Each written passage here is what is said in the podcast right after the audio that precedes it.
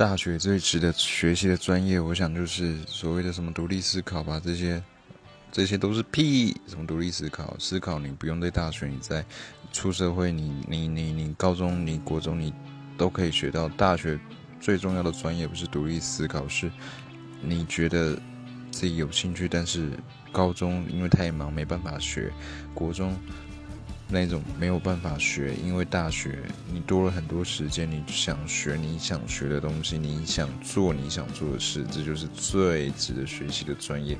至于我在想讲什么，我觉得不重要，好吧，就这样，拜拜，讲完了。